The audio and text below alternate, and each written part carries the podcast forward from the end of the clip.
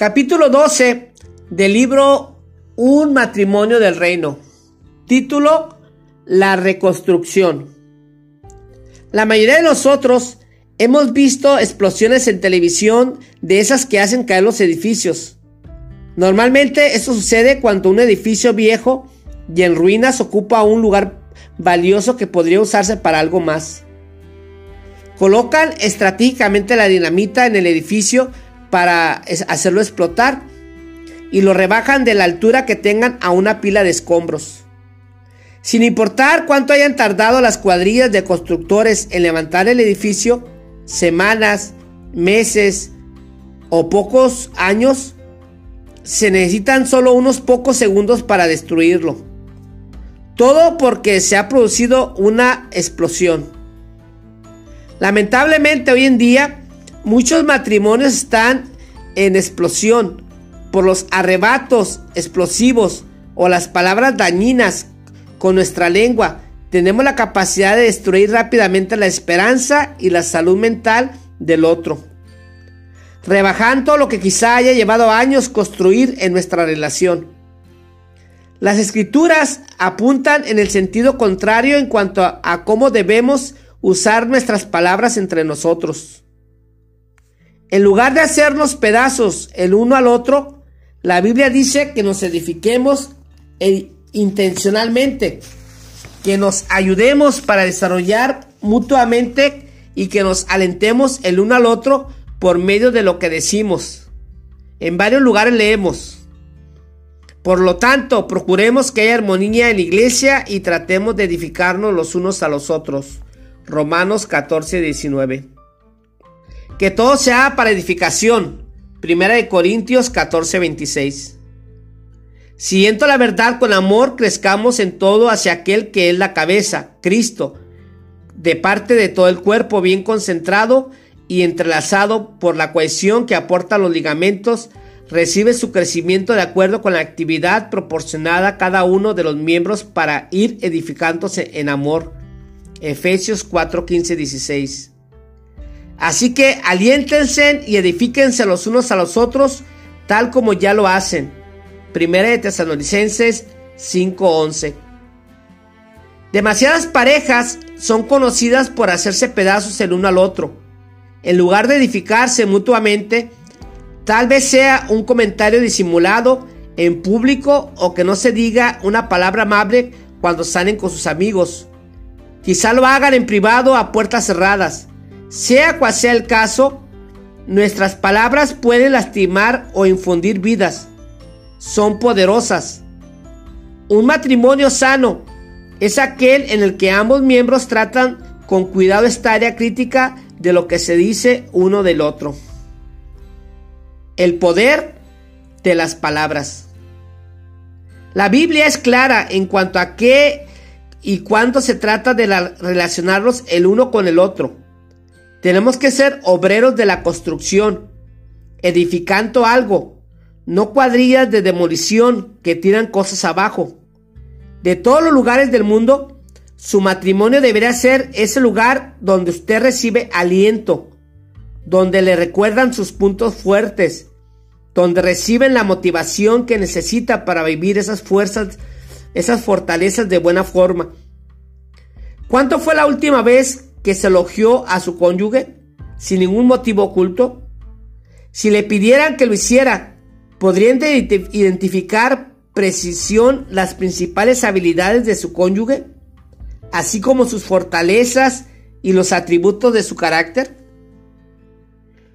¿Conoce bien a su cónyuge las cosas que a usted le atraen de él o de ella? Una oración poderosa para incluir en su tiempo con el Señor podría expresarlo algo así. Padre amado, ayúdame siempre a usar mis palabras para edificar a mi pareja, para que él o ella pueda cumplir plenamente el destino que tú elegiste para ella. Ayúdame a fijarme en sus fortalezas y a no darle importancia a las áreas débiles o corregirlas en amor de manera que lo que tenga que decirle traiga vida y no muerte. Es una oración sencilla, pero lo animo a añadirla a su arsenal de guerrero de, la oración. Demasiadas veces las parejas ponen el acento en ayudarse a crecer, remarcándose el uno al otro con sus debilidades, aun cuanto oran. ¿Qué tal si en lugar de señalarle los errores de su pareja al Señor en oración, el Señor ya los conoce? De todas maneras, se toma el tiempo de darle gracias a Dios por las buenas cualidades de su pareja. Conviértalo en un hábito y pronto experimentará un cambio en su manera de ver y de hablarle a su cónyuge. La edificación mutua empieza con una mentalidad que valora la importancia de edificarle con las palabras. Efesios 4:29 dice, eviten toda conversación obscena, por el contrario que sus palabras contribuyan a la necesaria edificación y sean de bendición para quienes escuchan. En este pasaje, la edificación está directamente ligada a la comunicación. Pese a nuestros esfuerzos por disminuir, el impacto percibido de la comunicación, las palabras importan. A lo mejor haya escuchado el refrán en inglés, palos y piedras pueden romper mis huesos, pero las palabras no me herirán. No sé a quién se le ocurrió ese dicho y siquiera por qué se usa esa frase, ya que podría estar mal lejos de la verdad. Matrimonios enteros han sido arruinados por las cosas que se dijeron o por las cosas que se repitieron durante un tiempo. Hay vidas destruidas por las palabras. La realidad es que las palabras sí importan. Y lo que usted escucha afecta sus pensamientos y sus sentimientos y a la larga su manera de actuar. Si un juez tuviera que declararlo culpable o inocente en un juicio, esas dos palabras serían muy importantes por el simple hecho de que impactarían su libertad. Si un doctor entrara en la sala de tratamiento y dijera benigno o maligno, créame que esas palabras le importarían porque afectarían la naturaleza de su bienestar. Las palabras pueden literalmente controlar su salud emocional o la falta de ellas, si usted lo permite, cosas que la mayoría hace. Lo que usted dice, como lo dice, e incluso en el momento que lo dice, deciden si usted está edificando a la persona o destruyéndola. Su boca pone al descubierto lo que hay en su corazón y simultáneamente afecta el corazón de otra persona, para bien o para mal. La sabiduría en las palabras. En el matrimonio, el objetivo de la edificación a través de la comunicación es levantarse el uno al otro. Cuando su cónyuge tiene que enfrentar las críticas en el trabajo, en la congregación, de los familiares, o incluso de sus hijos, su matrimonio deberá ser ese refugio seguro donde puedan tener la certeza de que recibirán apoyo y amor. Eso no significa que usted no puede señalar jamás algo que pudiera llegar a mejorarse, pero diga la verdad con amor. Efesios 4:15. Convirtiendo el amor a la verdad en los dos postes de la portería por la que deben pasar sus palabras. La amargura que consume a tantos matrimonios en la actualidad me recuerda a una historia que escuché una vez sobre Lady Astor y Winston Churchill. Los dos servían juntos en el Parlamento británico y se odiaban el uno al otro abiertamente. Un día, Lady Astaroth le dijo a Winston, si usted fuera mi marido, yo le pondría veneno a su té. A lo que Winston contestó, Señora, si usted fuera mi esposa, yo me lo tomaría. Nos reímos por los extremados que son esos sentimientos, pero se sorprendería al escuchar las cosas que se dicen maridos y esposas. Tal vez usted mismo no lo haya hecho o se las hayan dicho a usted. Después de casi cuatro décadas de aconsejar parejas casadas, ya he escuchado de todo. Y la lengua, por mucho, es una de las herramientas más poderosas para bien o para mal. Como vimos anteriormente en Efesios 4:29, tenemos que hablar de tal manera que nuestra palabra imparta gracia a la persona que nos escucha. Una manera de ver la comunicación con nuestro cónyuge es como un ministerio de la gracia, que es en definitiva en su propósito, a fin de cuentas, gracia significa favor, un favor literalmente inmerecido. No debería importarle si su cónyuge merece que le diga cosas agradables. No debería importarle si él o ella se ha ganado su aprobación. Conforme a la palabra de Dios, usted debe usar sus palabras y su tono para ministrar la gracia en su matrimonio. ¿No se alegra de que Dios no espera que a usted merezca su gracia para dársela? Tampoco usted debería tomar de rehén a su cónyuge exigiéndole determinada norma para ministrarle la gracia con la que le diga sazonando con sal. El cómo, dice usted lo que dice, es muchas veces tan importante como lo que dice. Es como el marido que cuida a la anciana madre de su esposa y también al perro, al que su esposa quería mucho. La mujer tuvo que salir a hacer unos mandados. Cuando volvió, unas horas después preguntó, ¿dónde está el perro? Su esposo le respondió, ¿se murió? ¿Qué? gritó ella. No puedo creer que me lo hayas dicho así de como de golpe, en lugar de decir el perro se murió. ¿Por qué ni siquiera trataste de hacer un poco más suave el golpe? Podrías haber dicho, el perro estaba en el tejado, se resbaló y pobrecito, no sobrevivió. Pasó un rato y la mujer se dio cuenta de que no había visto a su madre, quien vivía en la casa con ellos. Así que le preguntó a su esposo, ¿dónde está mi madre? El marido reflexionó en lo que ella le había dicho acerca del perro y le respondió, bueno, tu madre estaba en el tejado. ¿Usted es brusco cuando habla con su cónyuge? ¿Podría decir las cosas de una manera más suave? ¿Ha perdido el arte de ser cortés cuando se trata de hablarle a su pareja? Hoy en día, demasiados matrimonios están marcados por las palabras duras que se dicen. Si usted no le hablaría con esa dureza a sus colegas, a su jefe, ni a un extraño en el supermercado, ¿Por qué piensa que es cariñoso y amable y afectivo para la relación hablarle de esa manera a su cónyuge? Nuestro Señor nos instruye en Colosenses 4:6 que la palabra de ustedes sea siempre agradable, sazonada con sal, para que sepan cómo les conviene responder a cada uno. Dicho de otra manera, póngale un poco de sabor a sus palabras para que sean tan sabrosas como sea posible y elimine la opción de la descomposición. Eso es lo que hace la sal. Añade sabor e inhibe la descomposición. Si quiere darle más sabor a su matrimonio, agregue sal a lo que le diga. Si le interesa preservar su matrimonio, agréguele sal a lo que diga.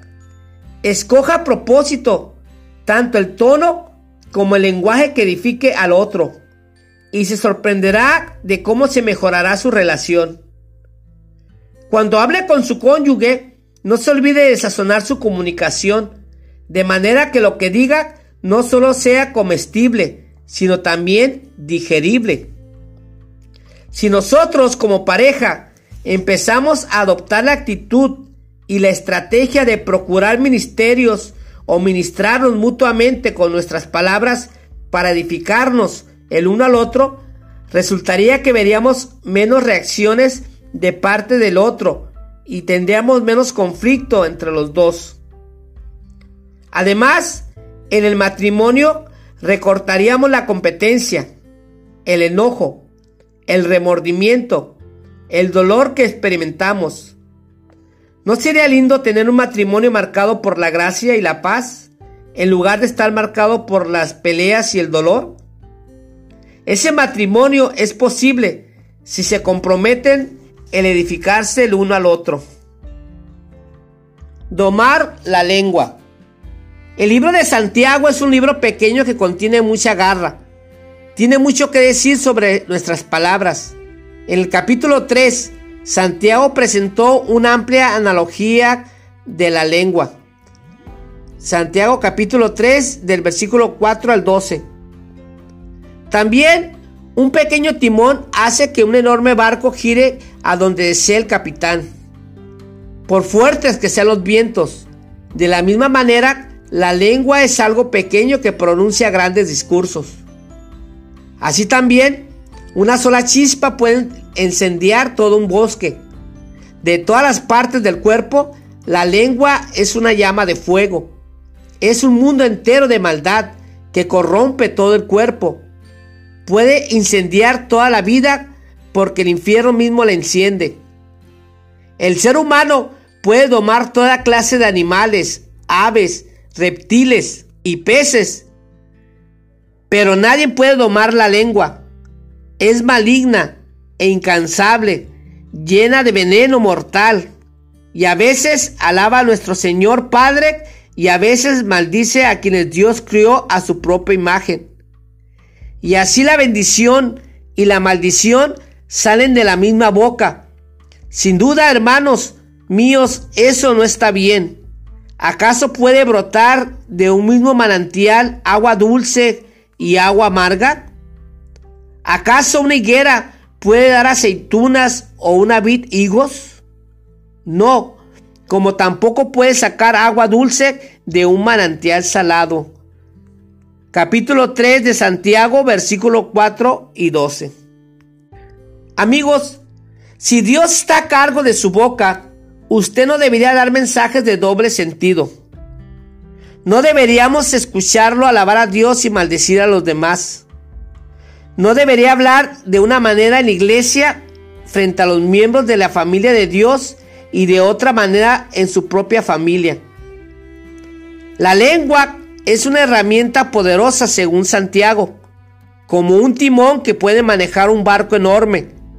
Su lengua y lo que usted dice pueden llevar a su matrimonio a la satisfacción y al beneficio mutuo, o a la desesperación o al, al daño mutuo. Elija cuidadosamente sus palabras, porque ellas alojan vida tanto como muerte. Usted no solo afecta su matrimonio con lo que dice, también afecta su relación con Dios. Veamos más detalladamente Efesios 4, 29 al 32. Ya que, como mencioné antes, en este pasaje descubrimos cómo lo que nos, nosotros decimos impacta efectivamente el nivel de nuestra propia intimidad con Dios. Lo que a su vez impacta nuestro acceso, su abundancia, su poder, su gracia y su perdón los cuales necesitamos desesperadamente. leemos Efesios 4, 29 al 32. Eviten toda conversación obscena. No agraven al Espíritu Santo de Dios, con el cual fueron sellados el día de la redención. Abandonen toda amargura, ira, enojo, gritos, calumnias y toda forma de malicia más bien, sean bondadosos, compasivos unos con otros. Perdónense mutuamente, así como Dios los perdonó a ustedes en Cristo Jesús. Efesios 4, 29, 32. La mayoría de nosotros no se da cuenta de que las palabras desagradables que le decimos a nuestro cónyuge entristecen al Espíritu Santo de Dios. Pero si es así, Estoy seguro de que si fuéramos más conscientes de eso, seríamos más cuidadosos con nuestras palabras. El Espíritu Santo se entristece en nuestro hablar, porque hablar es una cuestión espiritual, no solo conversación, lo que usted diga y cómo lo diga, no debe depender de la perfección o del comportamiento de la pareja. Debería depender completamente de la ternura, la bondad, la gracia y el perdón de Dios hacia usted. Use el trato que Dios le da a usted como parámetro de cómo debe tratar a su cónyuge.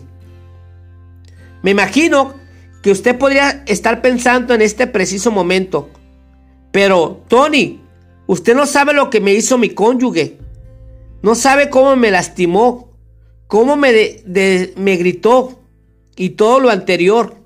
Y tiene razón, yo no lo sé, pero Dios sí. Y Él es quien nos dio las instrucciones con respecto a nuestra lengua. A pesar de que pueda haber dicho o hecho otra persona, Dios sigue diciendo que cuidemos nuestras palabras. Me he tomado la libertad de reestructurar el siguiente pasaje en términos maritales y puse en itálica las palabras que reemplacé. Santiago 4 del 11 al 12. No hablen mal de su cónyuge. Si se critican y se juzgan en su matrimonio, entonces critican y juzgan la ley de Dios. En cambio, le corresponde obedecer la ley, no hacer la función de jueces. Solo Dios, quien ha dado la ley, es el juez. Solamente Él tiene el poder para salvar o destruir. Entonces, ¿qué derecho tienes tú para juzgar a tu pareja? Santiago 4 del 11 al 12. Si eso no es suficiente claro, Dios refuerza su idea en el capítulo 5 y nuevamente lo transcribiré con términos maritales. Hermanos, no se quejen de su cónyuge o serán juzgados. Pues miren, el juez ya está a la puerta. Versículo 9. No lo dije yo, fue Dios. Ni siquiera se queje. Quejarse de alguien presupone que hay algo de qué quejarse. Cualquiera que esté casado tiene algo legítimo de qué quejarse de su cónyuge. Simplemente porque nos casamos con seres humanos que vinieron completos con su naturaleza pecadora. Al igual que nosotros, si su cónyuge lo ha lastimado, si es posible que haya sido descuidado, ignorado o que le hayan hablado con dureza, pero Dios es claro, no se queje, Haga lugar para que Dios se ocupe de su cónyuge, dejando las quejas que usted tiene en las manos de Él. Cuando usted domina su lengua y en vez de eso la usa en obediencia a Dios para edificar a su cónyuge, en lugar de quejarse, abre la puerta para que la mano de Dios pueda redimir, corregir, desafiar y restaurar a su pareja a una relación correcta con usted. Demasiadas veces las parejas casadas frenan la mano de Dios al tomar las cosas por sus propias manos más que nada que con la lengua. Leemos en Santiago 5.8. Ustedes también deben ser pacientes. Anímense porque la venida del Señor está cerca. Él está cerca y su llegada para liberarnos será muy pronto de la que pensamos. Pero mientras espera Dios, intervenga no permita que su frustración con su cónyuge haga, que se esquite con él o con ella. Porque si lo hace, en lugar de venir para estar cerca de usted, como dice el versículo 8 de Santiago 5, el Señor vendrá para hacer lo que dice en el versículo 9, juzgarlo. Hermanos, no se quejen los unos o los otros o serán juzgados. En el versículo 8, Dios viene para ayudarlo en el versículo 9 viene a juzgarlo. Y la única diferencia entre el versículo 8 y el versículo 9 es la boca de usted. La única diferencia entre Dios que venga para ayudarlo o juzgarlo en su matrimonio es lo que usted dice. En otras palabras, cuide su boca, porque su boca es lo que puede estar impidiéndole ser bendecido. Su lengua puede estar bloqueando su liberación. Es posible que Dios esté a la puerta listo para restaurarlo. Pero cuando escucha lo que usted dice a su cónyuge, la cierra. Fueron las bocas de los israelitas las que impidieron que entraran a la tierra prometida. Cada vez que tenían un desafío por delante, se quejaban, protestaban por no tener suficiente agua, por no tener suficiente comida. Se preguntaban por qué no podían regresar a Egipto y más.